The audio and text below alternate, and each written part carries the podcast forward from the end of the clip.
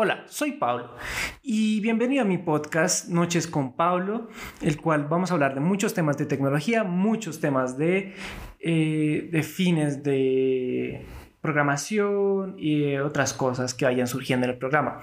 Vamos a hablar de otras cosas también de acerca de la carrera de ingeniería de sistemas y cómo afrontar los problemas en la carrera.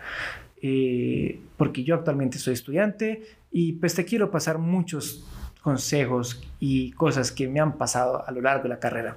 Entonces, eh, si quieres escuchar eh, y seguir escuchándome, sígueme, eh, porque yo voy a subir podcast los martes y los viernes a, a las 9 o 8 de la noche, hablando de un tema que me gustaría que tú escuches y que también me digas tu opinión. mis redes sociales son en Twitter, que te estaré escuchando. Si me escribes, es arroba un poemas único y eh, ahí estaré pendiente de todos ustedes. Entonces, eh, sigamos con el tema de hoy. Eh, y ya, eso sería todo. Bueno, hoy vamos a hablar de muchos temas. te los voy a decir. Vamos a hablar sobre el PlayStation 5, de los navegadores y vamos a terminar con ciertas cosas al respecto de los lenguajes de programación que actualmente existen. Empecemos con el PlayStation 5. Eh, hace unas horas PlayStation sacó su control que a estar con el PlayStation 5, eh, en mi punto de vista, es un control idéntico al, al del PlayStation 4, al DualShock 2, eh, DualShock 4, perdón. Eh, pero le cambian ciertas cosas. Eh, en la imagen que se ve, los botones de la cruceta y los botones, eh, la cruceta y los botones de del triángulo, cuadrado, X y círculo son transparentes. Yo no sé si es por ese modelo o va a ser así predeterminado, pero no sé, se ve distinto a lo que normalmente nosotros utilizamos o vemos que son colores sólidos y representativos. Sí, que en ese caso es el lila, verde, rojo y, para la X el azul. Entonces, yo simplemente digo, eh, cambia en cuestión de, de gordura, lo, noto más gordo, más robusto. Eh, el trackpad sigue siendo el mismo, pero la lucecita que pues en los nuevos trackpads son eh, arriba, ya no es arriba, sino en los laterales. Eh, es interesante, sigue la, es como, como si hubieran cogido este, el control DualShock 4 y no lo hubieran rediseñado completamente, sino que lo dejaron normal, pero eh, cogieron y lo ensancharon, pues lo engordaron un poco. Eh, dicen que ya, o sea, las vibraciones, los motores de vibradores que hacían el efecto de de que cuando te de disparo, de esas cosas, ya está supremamente actualizado. Porque si no, si no te diste cuenta, hace unos años PlayStation tuvo un, un rumor o, bueno, salió al público una noticia de que eh, los motores de, de vibración de, esos, de los controles DualShock 4 eran los mismos del DualShock 3 que no habían cambiado nada y supuestamente ellos lo cambiaron, lo actualizaron, pero no lo cambiaron. Entonces, eh, PlayStation salió dijo, no, eso es mentira, eh, bla, bla, bla, bla. Entonces, ellos afirman haber obtenido eh, el mejor control para videojuegos del 2020 porque su sistema de, vibraciones es mejor que el del Xbox eh, sus, sus botones eh, ya, no son, ya van a ser ópticos, eh, más, más precisos que los que, hay actual, los que están actualmente. Pero sinceramente, no sé, pero siento que a esto le falta otra cosa. Porque sigue, seguimos viendo el mismo diseño pero no sé, algo falta, algo eh, que sea innovador. Eh, entonces, como fueron innovadores con el trackpad de, del DualShock 4, ¿sí? Cuando sacaron el PlayStation 4, ¿sí? El trackpad muy bueno, el touch bar, creo que es. Entonces, eh, sinceramente se ve igual que el del Xbox, un poco, pues en proporciones. Falta ver cómo es realmente. Toca ver cómo, cómo sería, tocarlo, cuál es la sensación que asemeja, porque a mí siempre me ha gustado el del, el, el, Play, porque es pequeño, no es tan robusto como el del Xbox. ¿sí? Este es pequeño, este me encanta. Eh, sí, prácticamente el del Xbox es muy grande para mí, muy grande. Entonces es eso. Eh, y además es de cuestiones de, de, de cómo te gusten las cosas. Además, eh, hay cosas que, mm, no sé, no, no me gusta mucho. Eh, yo tuve un PlayStation 3, el cual cuando lo instalé y lo, y lo, y bueno, lo jugué, tenía el Crisis 3 Uf, la sensación que me dio cuando di el primer disparo del arco fue de satisfacción, de wow, estoy dentro del juego. Entonces, eso es la sensación que da la vibración de esos controles. En el Xbox yo lo había probado antes, el Xbox caja negra, el primer Xbox, pero no me, no me sentí tan, tan bien, no sé no sentí esa, esa emoción de, wow, qué sensación tan chévere, ¿sí? Tener esta vibración en las manos. Entonces, eh, sinceramente digo que ojalá, si así es el control, ¿cómo será la máquina? ¿Cómo será el PlayStation 5? No nos han dado detalles. Eh, supuestamente de aquí a junio sacan más detalles de la consola, sacan cuál va a ser el procesador que va a mover esa consola. Dicen que, pues, los rumores que, han sacado actualmente son que eh, sí, es la mejor consola, eh, el renderizado de texturas es más rápido eh, y todas esas cosas, pero no vemos los datos que a los amantes de la tecnología nos gusta ver, que son cuánta capacidad puede procesar dicha imagen. Eh, ya se sabe que el Xbox Scarlett em, puede manejar 24 teraflops de procesamiento gráfico, que eso es mucho. Entonces, eh, bueno, está en 24 o 16, no me acuerdo. Las cifras no las, no las tengo bien. Pero aquí en, en el Play no sabemos cuánta capacidad gráfica sí se va aparecer un poco al Xbox X o al eh, Xbox eh, Project Scarlet, ¿sí? Entonces es eso. Eh, entonces, no, no, ¿es, es, Scarlet? No, no, no sé, bueno. al caso, sigamos con, con los navegadores. ¿Por qué les hablo de navegadores? Porque actualmente todos estamos en clases virtuales o, hemos estado o vamos a estar en clases virtuales. Entonces, hablando de esto, es, eh, em, pues te quisiera contar de las ventajas de ciertos navegadores con respecto a otros. Vamos a coger tres que son el Explorer bueno, el Edge actualmente, el Edge, el Chrome, Opera y Firefox. Eh, Brave, que es uno que sacaron hace poco, eh, no lo tomo tanto porque se parece mucho a otros de la competencia.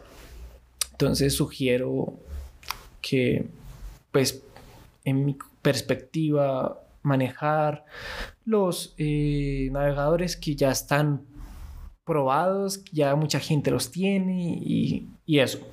Entonces, eh, hablemos acerca del, de Microsoft Edge, del nuevo, em, buscador de Microsoft, que ya no es Explorer. Este, este mm, buscador se fue creado por eh, a través de Chromium, que es una alternativa, pues que es casi que el papá de Chrome, con el cual los desarrolladores de Google se, se basaron. Chromium es un navegador open source eh, por pestañas y por todas esas cosas, ¿sí? Que la gran mayoría utiliza. Opera y Firefox utilizan navegación por pestañas, ¿sí? Que tú vas a navegar otra vez pestaña, vas, a navegar, navegar otra vez pestaña. Entonces, es eso. Eh, ¿Qué es lo que pasa? Chrome utiliza mucha memoria RAM, consume altísima memoria RAM. Entonces, eh, no sé, a mí Chrome lo, lo estaba utilizando anteriormente y lo sigo utilizando, pero para ciertas cosas que son para entrar a ciertas cuentas que no me acuerdo la contraseña, que la tengo guardada. Pero ahora, en todo este tema, utilizo Opera por otras razones que voy a dar más adelante. Sigamos con Edge, que ya me desviado mucho. Entonces, Edge eh, es el mismo que Chrome y, y otro más, pero supuestamente te ofrecen más cosas pero en sí es el mismo navegador, mismo buscador, eh, en pocas palabras, sigues buscando por Bing. O sea, el buscador de Microsoft nunca va a dejar de existir, Bing, que eh, en, mi, en, mi perspectiva, eh, no sé, no es tan bueno, porque, no sé, es muy extraño. O sea, estar acostumbrado casi que 15 años al motor de Google, a buscar en Google y como te aparezcan las cosas en Google. Eso es la cuestión, ese es el sentimiento y que te aparezca, fue buscada no sé cuántos milisegundos. Entonces, eso es. Mientras tanto que en Bing, una vez lo utilicé eh, con Windows XP y no sé, no me gustó cuando Bing era totalmente feo y Google también era totalmente feo, pero Bing era más feo, o sea, no, no me gustaba totalmente. Entonces, eh, es eso.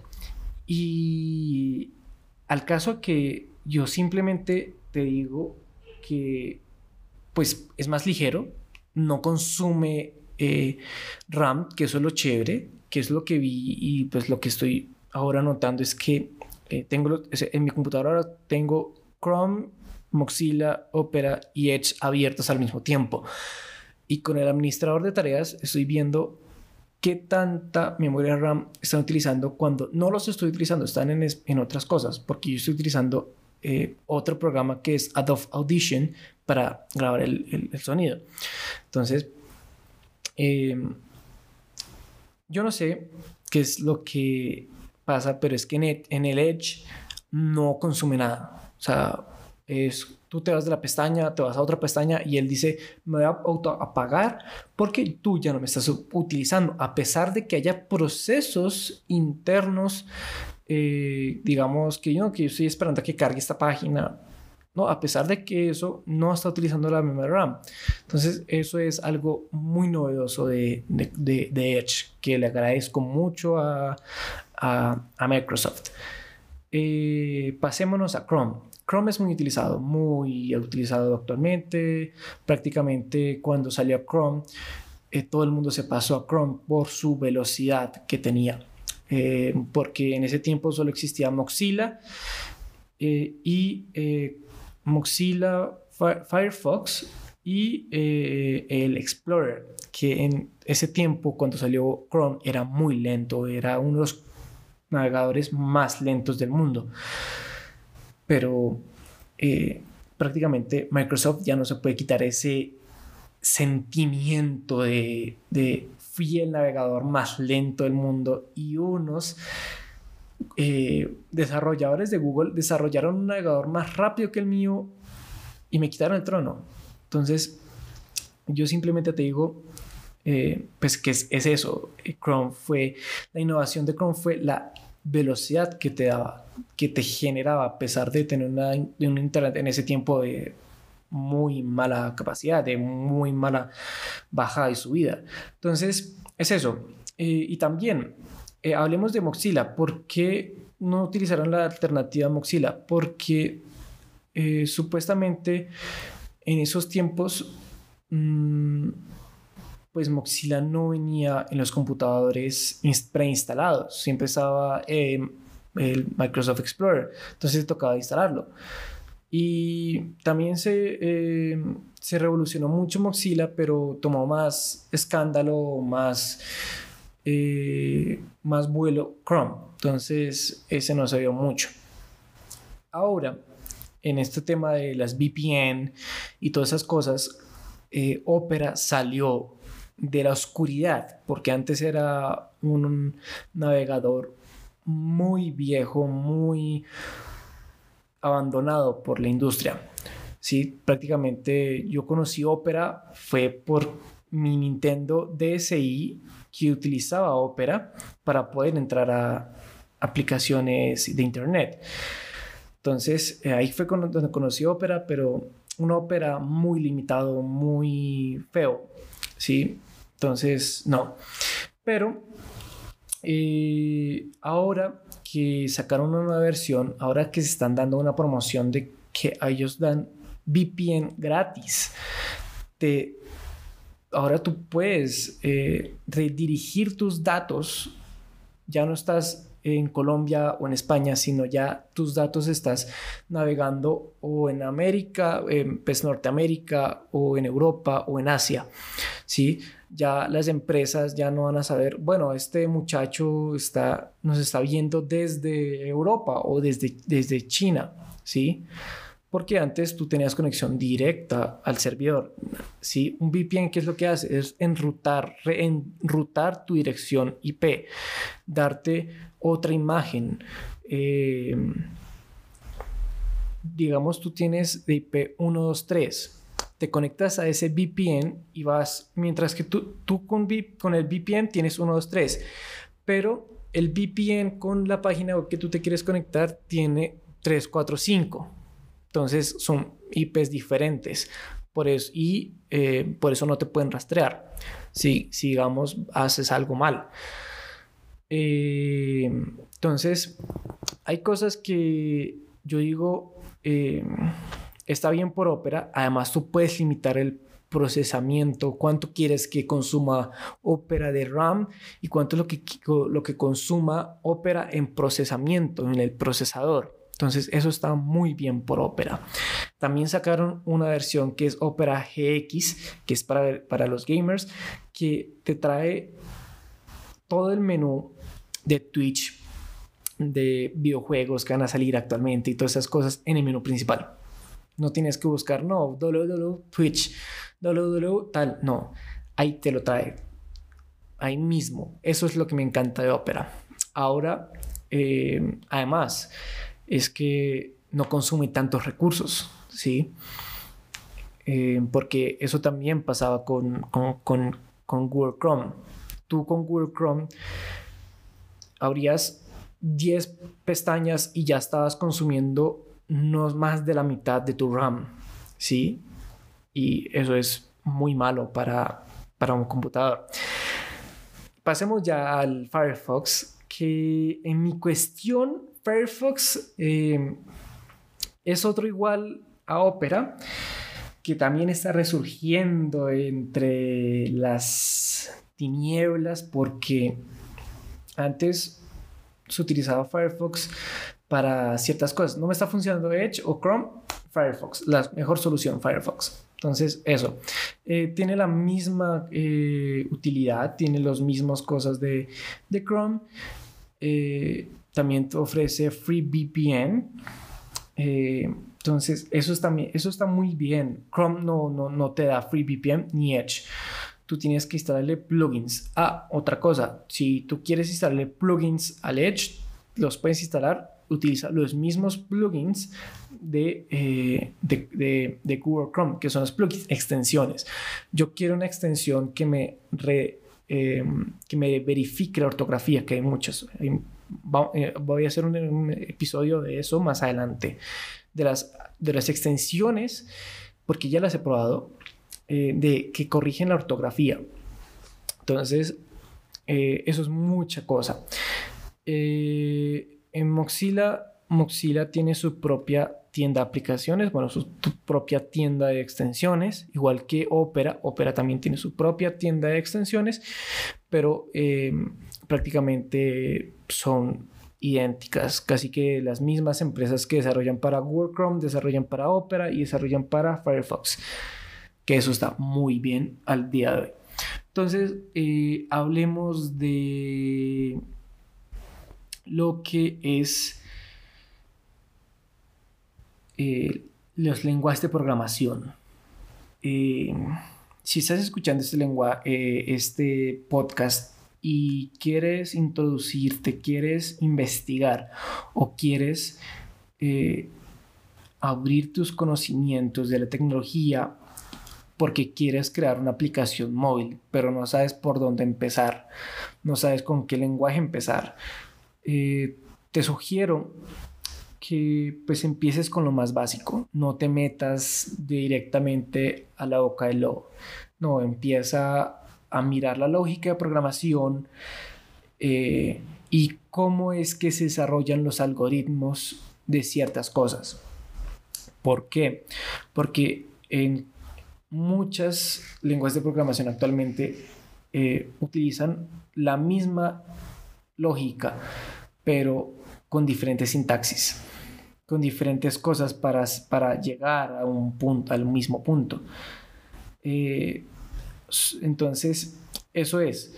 Además, eh, yo sugiero que empieces con algo sencillo, pero que no te vaya a afectar mucho. Eh, si tú quieres empezar directamente, no, que a mí me gusta mucho el tema, o sea, a mí me gusta enfrentarme a los problemas, enfrentarme a las cosas, eh, ir a lo directo, entra con Java. Sí, Java te abre muchas puertas, muchas cosas, que es el lenguaje de programación orientada a objetos. ¿Qué es ese lenguaje? Es el lenguaje con el cual están hechas las aplicaciones. Todas las aplicaciones son objetos, todo. Y pues eh, objetos son cosas reales. Y también te abre otras, otras opciones, otras cosas. Eh, si tú quieres empezar también con Python, que es otro lenguaje base, pero también tiene sus cosas complicadas, porque ahí no existen que te faltó el punto y coma y no copila por eso. No, ahí si tú no hiciste el espacio que es, no te copila y busque el espacio realmente. Entonces son lenguajes muy distintos. Pero si tú tienes el tiempo y quieres ir investigando poco a poco cómo se hace esta cosa, cómo se hace esta, esta otra cosa, comienza con C ⁇ Es un lenguaje de programación muy sencillo, pero que te abre la mente a cómo es que se hacen los programas en otros lenguajes, cómo es que se hacen las cosas en otros lenguajes. Prácticamente eh, Java está basado en muchas cosas de C++, en muchas cosas, pues no son todas las cosas, porque Java es un lenguaje de programación orientado a objetos, que es distinta al lenguaje, al, lenguaje estructurado de C++. Eh, entonces es eso. Y, ya, eso sería todo por hoy, todo por esta noche. Gracias por acompañarme en estos 25 minutos de charla. Eh, si tienes alguna duda o me quieres escribir, escríbeme al Twitter arroba un poema es único. Eh, estaré muy pendiente de ustedes y que pasen una feliz noche.